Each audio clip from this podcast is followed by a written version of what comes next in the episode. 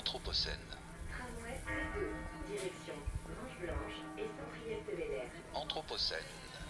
Radio Anthropocène. Anthropocène. Radio Anthropocène. Informer. Agir. Et débattre sur cette époque où l'humain bouleverse irréversiblement son environnement. Le quart d'heure de l'art. Bonjour ou bonsoir, hein, je ne sais plus très bien alors euh, où nous sommes. Euh, Lionel Martin est notre invité. Bonjour. Salut Robert, Ah, quel ça fait- plaisir. Ça fait des années qu'on s'est croisés et, et c'est un plaisir énorme pour moi aussi. Saxophoniste, euh, performeur, je pourrais dire saxophoniste, performeur, depuis presque, on va dire, euh, pff, 30 ans au- à l'appel comme ça, mais ça fait 25 depuis les premières euh, apparitions discographiques vers 97, quelque chose comme ça. C'est très précis. Ah oui. Euh, musicien que l'on sait prolixe, euh, qui multiplie les expériences, et qui est toujours à l'affût des rencontres, euh, d'une nouvelle manière d'exprimer les facettes, et elles sont nombreuses, de sa euh, créativité. Alors, on reviendra un petit peu sur l'historique tout à l'heure. euh, on reviendra également sur, enfin, votre historique, votre biographie. On, évoquera également des choses euh, toutes récentes. Excusez-moi, c'est les bienfaits de la cigarette, je le disais tout à l'heure. Euh, des choses qui se sont déroulées très récemment, au mois d'octobre dernier, c'était le Rhino Jazz Festival. On parlera de ce grand barouf, un événement assez particulier, assez exceptionnel auquel vous avez participé ou pour lequel vous étiez en quelque sorte le fil rouge. Ça se passait à Saint-Étienne et vous y étiez tanké dans un, non pas un bunker, mais un container, un container aménagé. On parlera de tout cela. Mais avant, avant de, discuter ensemble, Lionel, Lionel Martin, j'aimerais qu'on écoute peut-être un petit extrait d'une vidéo. Vous en postez une par jour, c'est ça Voilà. Ouais, désormais c'est pas une vidéo, en fait, c'est un morceau. une improvisation. une- voilà, exactement. Euh, Celle-ci s'appelle, euh, vous me dites en rigolant, en sortant de chez le psy, le, le psy. C'est c'est ce que vous faites euh, Mhm. Voilà, en fait, je- trouve intéressant, c'est un, journal, un journal intime, enfin un labo musical. Et tous les jours, je mets un titre, euh, un titre en ligne. Et hier, donc j'allais chez Psy, donc je me suis dit, je vais enregistrer avant d'aller chez Psy, puis j'enregistrerai après pour voir le- la différence. Donc on peut écouter avant et après. Là, on va écouter après. Donc une vidéo euh, ou un morceau improvisé, enregistré et diffusé chaque jour sur Bandcamp euh, jusqu'à jusqu'à ce que vous en ayez assez. Voilà, exactement. Donc il Ouais. n'y a pas de vidéo, hein. il y, a- il y a une photo. Donc je Ah, prends une photo et j'écris un petit texte. Soit c'est un petit poème, soit un petit, euh, voilà. Donc il y a- Là, c'est une photo de vous euh, de profil devant c'est une peinture de, de Robert Combas dont on parlera aussi tout à l'heure parce que c'est un de vos partenaires, un de vos partenaires de jeu et, et un ami par la même occasion, Lionel Martin.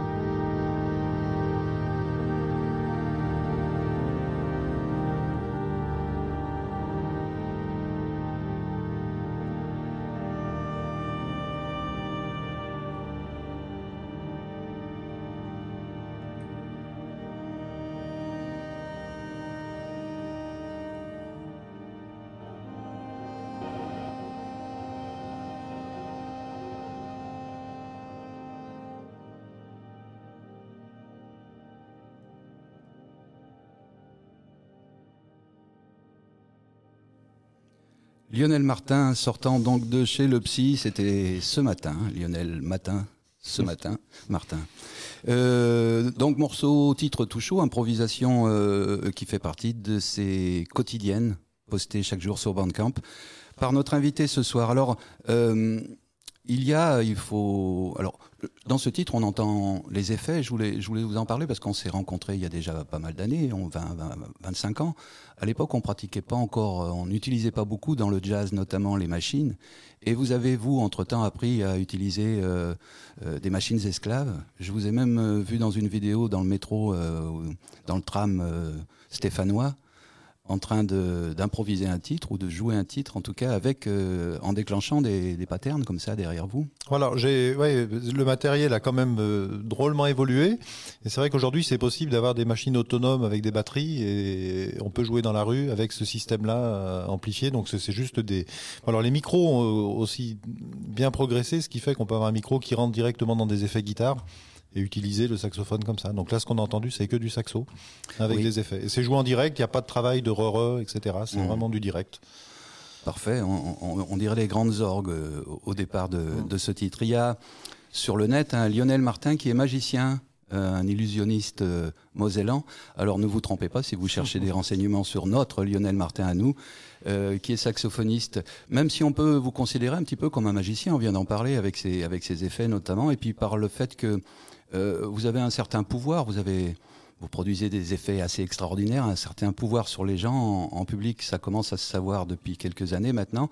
Et c'est, est-ce que vous êtes concerné vous par le surnaturel quelque part? Moi, je vous trouve, je trouve quelque chose de chamanique dans, dans ce que vous jouez souvent. Alors je suis concerné puisque si je, si je fais abstraction du surnaturel, je ne peux plus jouer.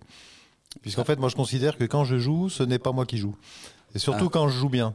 Vous n'êtes que Voilà. le médium de quelque chose qui vient Ouais. d'ailleurs. Voilà. C'est d'ailleurs le sujet du. Tu parlais de, de, de Robert Combas, voilà, qui Mm. euh, donc cette aventure à Saint-Étienne. Donc il y a eu deux albums puisqu'il y a eu un confinement qui a fait que la première aventure s'est- a été annulée. Il y a deux albums et le, le premier album, donc que j'ai appelé euh, Fiction, en fait, travaille sur le. C'est Je est un autre aussi. Je travaille autour de l'idée de Rimbaud et euh, Je est un autre quoi. Quand euh, on est on est vecteur, on, la musique nous nous transperce. En tout cas, moi j'ai vraiment conscience de ce truc-là depuis. D'ailleurs, depuis que je suis tout petit, presque. Des moments, je fermais les yeux, je me disais mais qui c'est qui joue? Est-ce que vous améliorez ce, ce goût, cette tendance naturelle par euh, la méditation, par exemple? Alors de manière, euh, oui, mais comme tout ce que je fais, c'est-à-dire de manière vraiment euh, punk. hein, que, voilà, c'est-à-dire. On y reviendra à cet aspect punk. Donc je, je fais une sorte de, de méditation à ma sauce, quoi, comme je fais le yoga à ma sauce et comme je fais des- tout ce que je fais.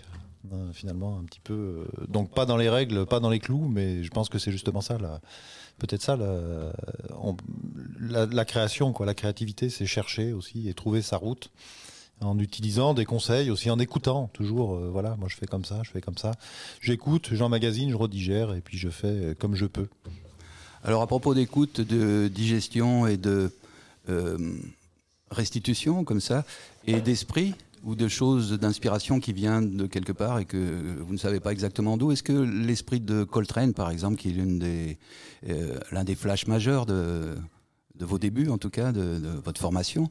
Est-ce que cet esprit plane, par exemple, sur ce dernier morceau, Fiction? Moi, je trouve qu'il y a quelque chose d'assez sériel, d'assez euh, coltranien, quelque part. Alors oui, alors euh, et alors ce qu'on vient d'écouter, euh, ce qu'on vient d'écouter là en sortant de chez le psy, ça, ça l'est plus. c'est on est très Steve Lacy aussi. Oui. Euh, je sais que tu allais en parler. Mhm. Et euh, alors Coltrane, évidemment, je suis, je peux pas dire qu'il m'a influencé parce que je suis pas un grand fan de Coltrane, même si j'aime beaucoup. J'ai plus été touché par Albert Heller et puis par Masto des Berus. hein, comme ça, je Oui. reprends toujours les, les mêmes les mêmes discours. Oui, j'aime bien. Mais, les, euh, les- les pôles comme ça sont assez azimutés. Voilà, Mhm. mais euh, évidemment, Coltrane, je peux pas, euh, on peut pas euh, nier l'influence, mais je suis pas un grand fan.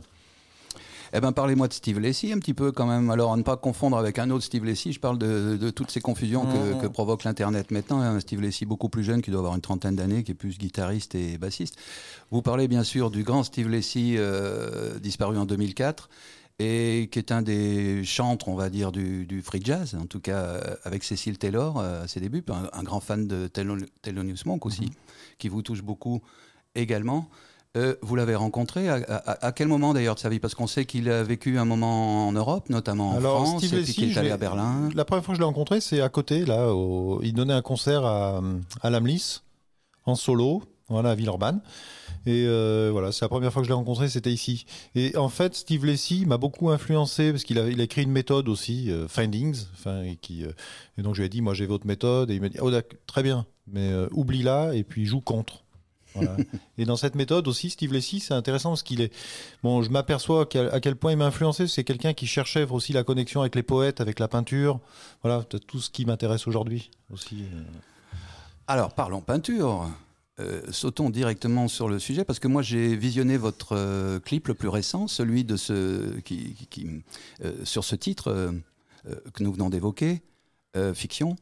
Et vous y percez délicatement l'écorce d'un arbre avec une petite, une petite vrille comme ça Mhm. électrique, mais délicatement quand même pour laisser couler une sève, une sève étrange, épaisse comme ça, bleue, que vous, dont vous remplissez un flacon et dont vous vous servez ensuite pour faire de la peinture. Vous peignez vous-même? Oui. Ouais, c'est ce qu'on voit effectivement faire en direct, quelque chose de plutôt, une, une- une peinture plutôt abstraite, très oui, colorée. alors j'ose pas trop. C'est un petit peu le, le paradoxe. Alors c'est mon, fi- c'est mon fils qui a fait le, qui a fait le clip, hein, qui est un jeune réalisateur et qui, euh, qui me dit on va faire ça avec la peinture parce qu'il connaît mon côté aussi peintre à la maison. Et je lui dis mais attends, quand même, c'est un peu. J'ai une pochette signée Combas et je vais, je vais faire de la peinture sur le clip. C'est complètement. euh, Moi, la peinture, c'est vraiment quelque chose que je fais en amateur. Euh, que je revendique pas de manière, euh, c'est pas mon métier, c'est vraiment la musique, mais je travaille ça quand même en, souterrain. Euh, oui, ça se voit d'ailleurs. Vous avez euh, un, rapport, en tout cas, à la matière aussi, l'épaisseur de, de, cette peinture bleue, notamment, que vous étalez. Je ne peux pas m'empêcher de voir dans, dans, dans, ce clip quelque chose, de, un rapport comme ça à ce qui nous entoure, la nature, l'écosystème. Est-ce qu'il y a quelque chose, euh, une vision écologique quelque part dans, dans ce que vous proposez? Alors il y a une vision écologique. Un dans- rapport à la nature, en tout oui, cas. de toute façon oui, puisqu'on on parlait de, de, de- de chamanisme, on va dire, et, et c'est un développement de tous les sens, aussi une écoute générale. Ce qui m'intéressait dans ce disque, c'est la connexion aussi avec le monde, euh, jouer en dehors depuis tout le temps aussi, de, de jouer avec les sons, jouer avec les sons du monde, et trouver une place. Ce qui était aussi le- la quête de Steve Lacy, c'est trouver une place, euh, que la musique trouve une place dans ce monde aussi. Et quand on, quand on a l'expérience de jouer dans la rue, on se dit j'arrive, je joue dans la rue, comment je m'intègre dans un son de rue? Mais comment je vais m'intégrer dans un son de forêt? Comment, euh, comment on se met en communion avec les, avec les gens, avec l'environnement? C'est le principe de votre dernier album. Il a été enregistré dans, avec cette méthode qu'on appelle, euh, avec cet américanisme de euh, field euh, recording. Donc, euh, en- enregistrement dans les conditions naturelles. Pas seulement de la nature d'ailleurs, vous êtes aussi bien dans le métro parisien que sous, dans un champ d'éoliennes. Voilà. Et il y a deux disques. Et sur le deuxième disque, ça va plus loin. Enfin, ça va pas plus loin, mais je vais aussi dans l'environnement des métiers. Donc, je suis allé enregistrer avec, le, avec les métiers à tisser à la Croix-Rousse, avec des, avec des gens qui, avec des soudeurs, euh, avec un boulanger qui faisait Dans sa une, farine. dans une ferme également. Dans une ferme également, Ouais, dans voilà. la Loire, euh, autour, de- autour des poules. Mhm. Euh, ou encore aux côtés de Robert Combas, justement, qui est en train de peindre. Voilà, Hein, j'ai enregistré un peu ses pinceaux, enfin voilà, ses bruits de pinceaux, les mouettes au lieu de au-dessus de sa maison, enfin voilà, enfin des, enfin le- son environnement un peu sonore. Dans le morceau fiction euh, qu'on évoquait à l'instant et que vous avez clippé, euh, qui est sur ce dernier album en date, sorti Avant-dernier. votre- Avant-dernier, Mhm. excusez-moi, c'est vrai qu'il y a la version numéro 2. Voilà. Euh, des sorties d'ailleurs, comme les concerts, qui ont été toutes plus ou moins bousculées par, euh, par ce Covid. Bousculé, mais on va dire même euh, agité, puisqu'en fait il devait avoir une sortie, il y en a eu deux. voilà, en fait, moi j'ai préféré dire bon, au lieu de de alors l'avantage d'avoir un label aussi, c'est qu'on peut on peut provoquer des choses et j'avais les outils en main. Et aussi bien, on a organisé des concerts à la maison aussi pendant le, confinement. Et au lieu de, de dire, bon ben voilà, tout est foutu, etc. Non, on a l'outil, on fait des disques, on fait des disques. Donc en fait, j'ai sorti pas mal de disques cette année. Même si c'est un peu, euh, ça va contre euh, ce qui devrait se faire, puisque il faudrait ralentir normalement. Enfin voilà, ce que si je suivais les conseils du comptable, j'aurais pas dû faire ça. Mais en même temps, la, survie, je trouve, passe par la création aussi. Et le et un disque. Merci aux disquaires aussi, aux radios, enfin qui diffusent les disques. C'est un disque, c'est la vie pour un musicien, parce que c'est mettre sur, euh, c'est coucher de la musique et c'est permettre de la diffuser et créer un objet. C'est pour mieux arriver à, cette, à cet objectif que vous avez fondé votre propre label, euh, qui s'appelle donc Ouch, avec un point d'exclamation Records. Euh, vous l'avez fondé notamment, je crois, pour soutenir, pour, pour pouvoir euh, porter un petit peu ce projet You Can Dance que vous aviez euh, il y a, à partir de 2017, quelque chose comme ça. 2010. 2010 déjà. Vous avez rencontré un chanteur, un musicien éthiopien à cette époque. Vous avez rencontré l'Ethio Jazz. Mhm. Vous vous en êtes servi dans un projet ni punk, ni jazz, ni, ni ethno, ni ethio. Pro- votre propre projet, You Can Dance, qui a eu un gros succès. Vous vous êtes trimballé un petit peu aux quatre. Et, coins du monde. j'espère que c'est pas fini parce que le- on est en train de préparer un nouveau disque. Ouais. Ouais. Et c'est pour, pour, pour soutenir ça que vous avez, euh, faute de trouver les labels euh, Alors, véritablement efficaces, de, vous avez fondé ce non, ce alors en fait, pour, euh, pour être juste, nous avions un label puisqu'on travaillait avec, et on travaille toujours avec Bouddha Music. Et il y avait euh, Noon Records, qui est un euh, petit label euh, auvergnat qui est magnifique, qui avait édité le disque, le premier disque de You Can Dance, mais en simple disque, alors qu'en fait, normalement, il aurait fallu un double. Le disque, très vite, a été épuisé. Et je me suis dit, c'est le disque est pour moi un disque majeur. Et je, je trouvais que c'était important qu'il paraisse en vinyle avec toute la, tous les morceaux. Donc je, New n'était pas prêt à ressortir un double vinyle. J'ai dit, je monte un label pour le sortir. Parce que c'est un disque pour moi qui est dans, dans notre parcours avec Damien Cluzel, hein, le fondateur du groupe, Mhm. et Asnake Gebreyes, le chanteur. C'est, on a un truc un peu majeur qui effectivement, on a tourné un peu dans le monde entier avec ce groupe-là. Ça a marqué des gens. C'est, il faut qu'on sorte cet album de manière euh, belle, avec une belle pochette, euh, un beau vinyle, avec un bon son bien rock, bien sale.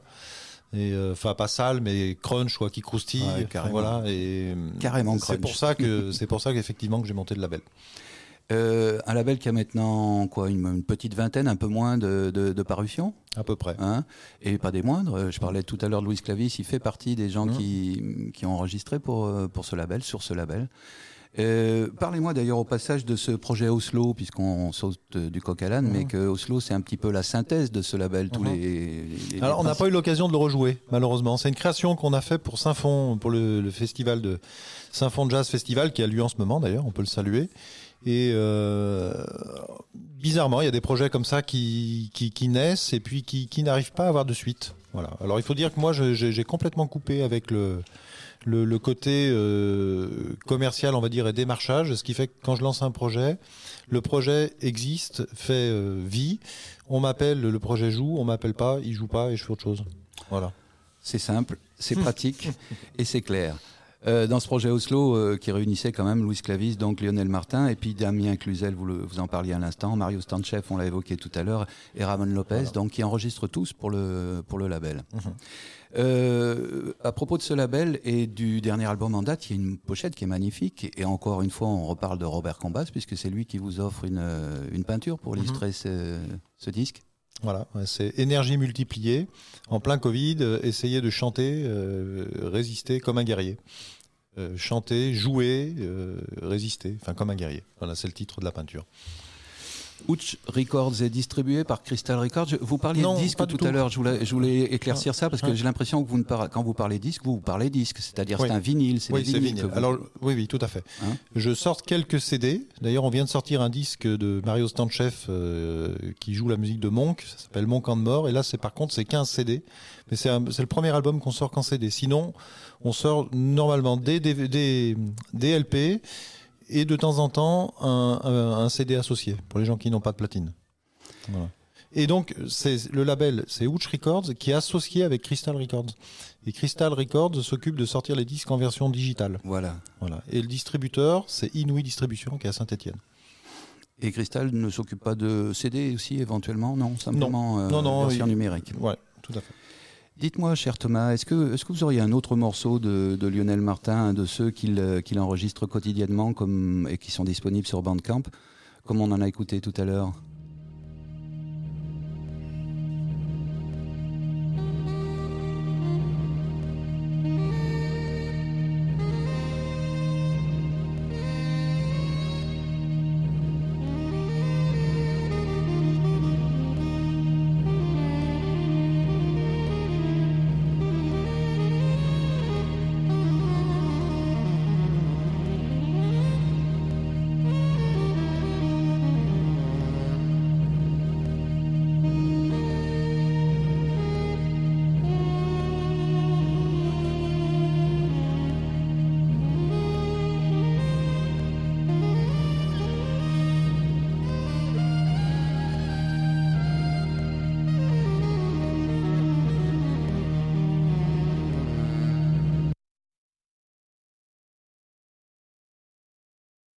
Ah. Il faut chercher la date. Une petite coupure, comment se fait-il Euh, vous, le- vous le postez comme ça C'est n'importe quoi c'est de ma faute en fait, puisqu'en fait on s'est dit on va chercher la date de parution. J'étais complètement euh, euh, estomaqué, enfin euh, ému, puisqu'en fait ces, ces morceaux je viens de les enregistrer, ils sont déjà en train de passer à la radio, puis on Ouais. se disait on va regarder la date Mhm. à laquelle il était enregistré. En fait en regardant ça, on a zappé. Quoi. Ah, dommage.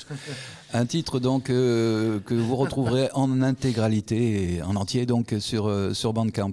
Euh, on tape Lionel Martin sur Bandcamp comment Alors Ouch Records, Ouch hein, Records, le, ah le oui, vous label, et puis après dans Ouch Records il y a euh, y a un lab, euh, Lab 22. Enfin voilà, c'est le laboratoire donc 2022. Et sur lequel il y aura des choses euh, tous les jours ou presque. Ah, moi, je j'ai pas envie d'être dans le défi, donc on n'aura pas de. Je vais pas dire c'est c'est un morceau par jour. Il y en aura peut-être deux par jour. Puis un jour il y en aura pas, mais peut-être qu'à la fin de l'année il y en aura 300. Il y a des chances.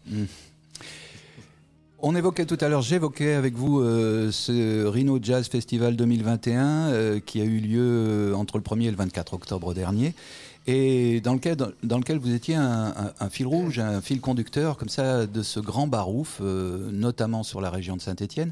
Est-ce que vous voulez m'expliquer un peu en quoi ça consistait? J'ai entendu dire, parce que je n'y étais malheureusement pas, que vous étiez tanké dans un container, un container aménagé, et que vous y êtes resté. On a l'habitude de vos performances euh, assez extraordinaires et souvent très physiques. La dernière fois qu'il y en a une qui nous a tous impressionnés, c'est quand vous étiez perché dans un arbre pendant sept jours pour jouer, Mhm. toujours dans le cadre du Rhino Jazz. C'était quelle année ça, il y a, il y a longtemps? 2006, 2007, je crois. Vous êtes resté dans cet arbre euh, 7 jours. Cette fois-ci, vous êtes resté 7 jours, 24 sur 24 euh, dans ce bunker, enfin dans ce Ouais, container. 24 jours. 24 jours? Ouais. Ah bon, parce que vous y étiez Du avant. 1er au 24 ah bah du octobre. 1er au 24, oui, bah Ouais. oui, je suis simple. Et euh, bon, c'était aménagé quand même. euh, Il y avait un lit, enfin voilà, c'était un container aménagé avec un lit et puis un petit espace. Vous pouvez faire des concerts aussi pour des. J'invitais les gens pour des concerts à 4-5 personnes euh, dans ma petite chambre. Ah oui, les gens passaient comme ça. Étiez- c'était incroyable. vous n'étiez pas en pyjama? Non.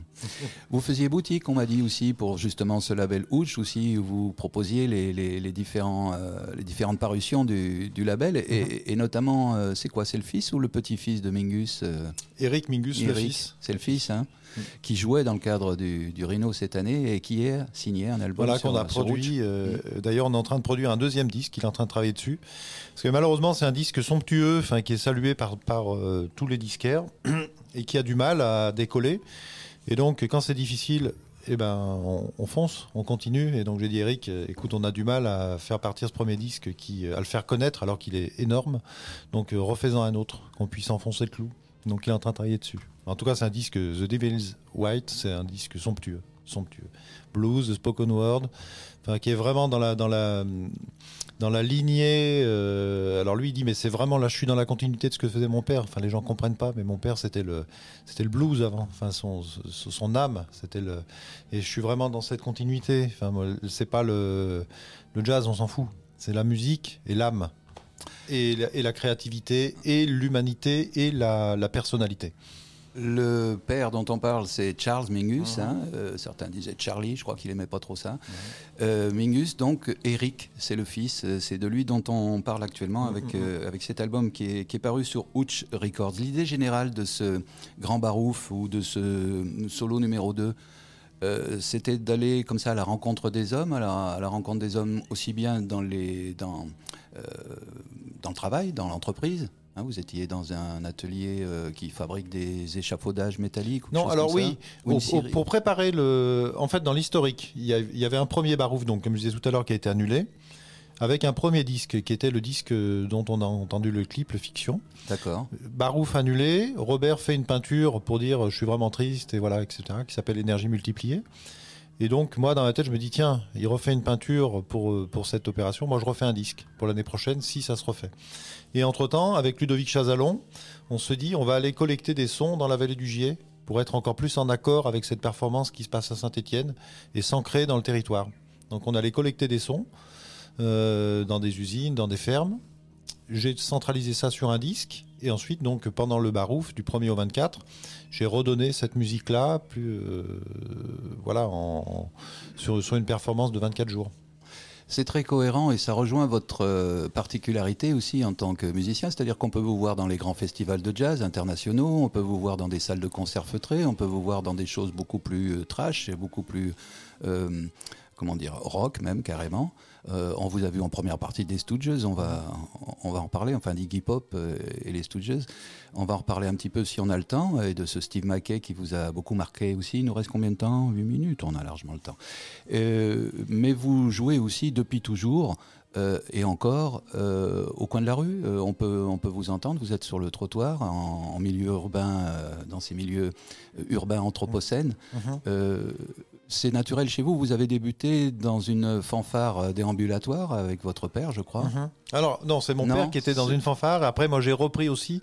Moi, ma, ma première fanfare en fait professionnelle, c'était la grosse couture qui était à la Croix-Rousse. Mais Ouais. effectivement, j'ai été bercé au son de la barquette La barquette de. Givors, Vous êtes originaire de Givors ou- Oui. Ouais, donc quand, Oui, quand oui, vous parlez de la vallée, ouais. la vallée du Gier euh, et entre Givors et Saint-Étienne, vous la connaissez. euh, Voilà, il y a des racines aussi. Naturellement. Des, des- des grands-parents. Voilà, euh, voilà, effectivement.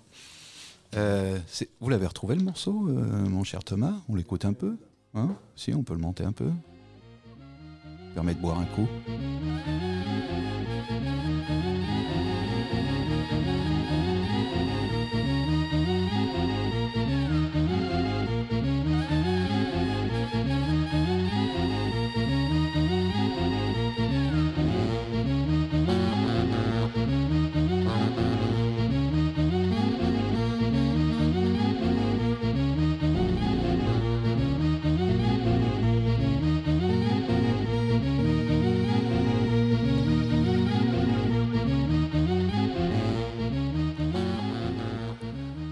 Pardonnez-moi Lionel Martin de parler, de prendre, reprendre la parole sur votre musique. Il nous reste 3-4 minutes euh, à passer ensemble.